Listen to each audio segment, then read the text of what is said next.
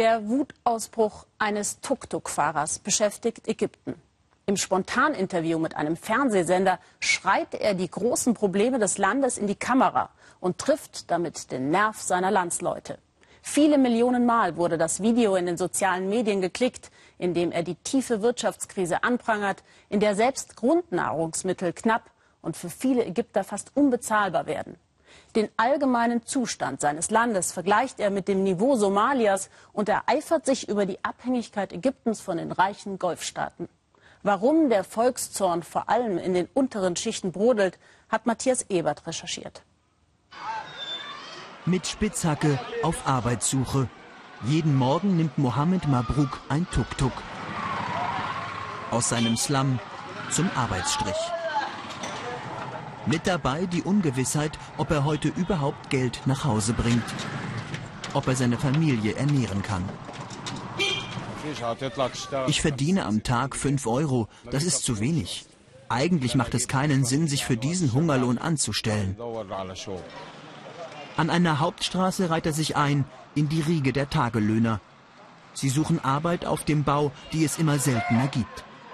In einer guten Woche arbeitet Mohammed gerade mal an zwei Tagen.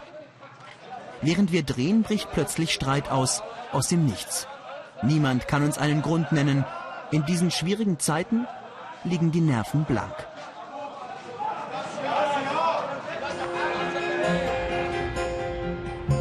Die Wut in Ägypten, sie ist allgegenwärtig, wenn auch nicht immer auf den ersten Blick.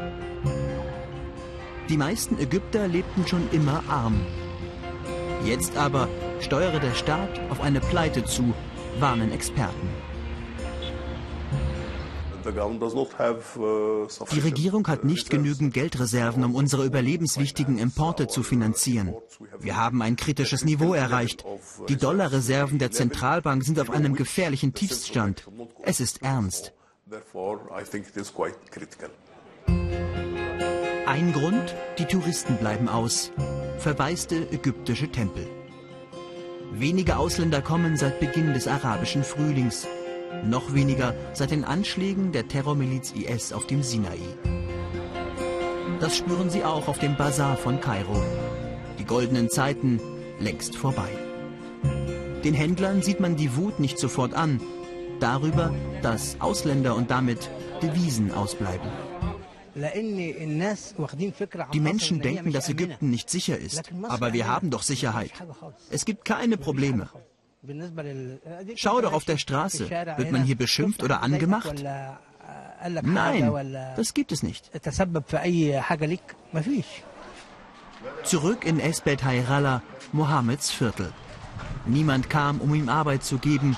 Ein verlorener Tag. Wieder mal.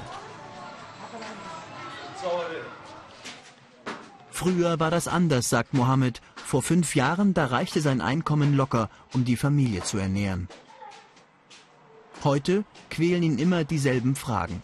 Wie bezahle ich Essen und Schulbücher für die Kinder? Wie deren Schulkleidung?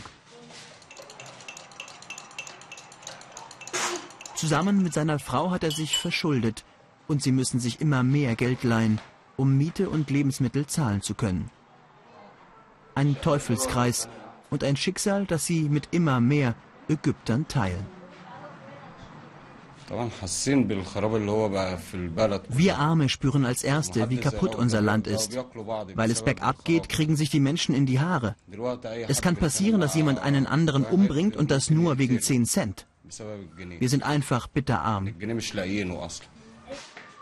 In dieser winzigen Zwei-Zimmer-Wohnung leben sie seit wenigen Tagen. Weil die Miete der alten Wohnung immer teurer wurde, zuletzt umgerechnet 85 Euro im Monat. Ihre Möbel mussten sie bereits verkaufen. Das hier ist so gut wie alles, was sie noch besitzen.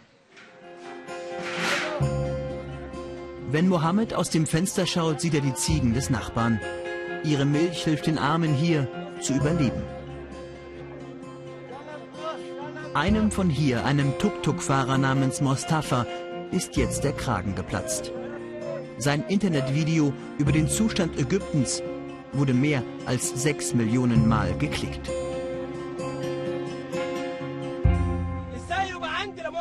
Warum gibt es noch immer Ägypter, die ungebildet sind Hunger haben, denen es gesundheitlich schlecht geht. Und gleichzeitig zieht die Regierung irgendwelche Prestigeprojekte durch. Wir fahren gegen die Wand. Wir brauchen drei Sachen. Bildung, Gesundheit, Landwirtschaft. Wenn der Staat uns endlich das gibt, kann uns nur Gott aufhalten. Mit uns reden will Mostafa nicht. Sein Internetruhm ist nicht ungefährlich für ihn. Aber unter seinen Kollegen gilt er als Held.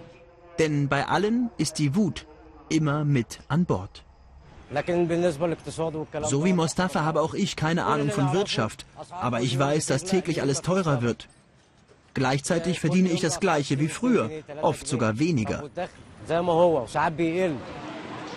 Es ist die schwerste Krise seit Jahrzehnten. In einem Jahr sind die Preise um die Hälfte gestiegen. Doch das Schlimmste kommt noch. Sollte der Staat, wie angekündigt, Subventionen streichen. Für Benzin und Strom, vielleicht auch für Brot.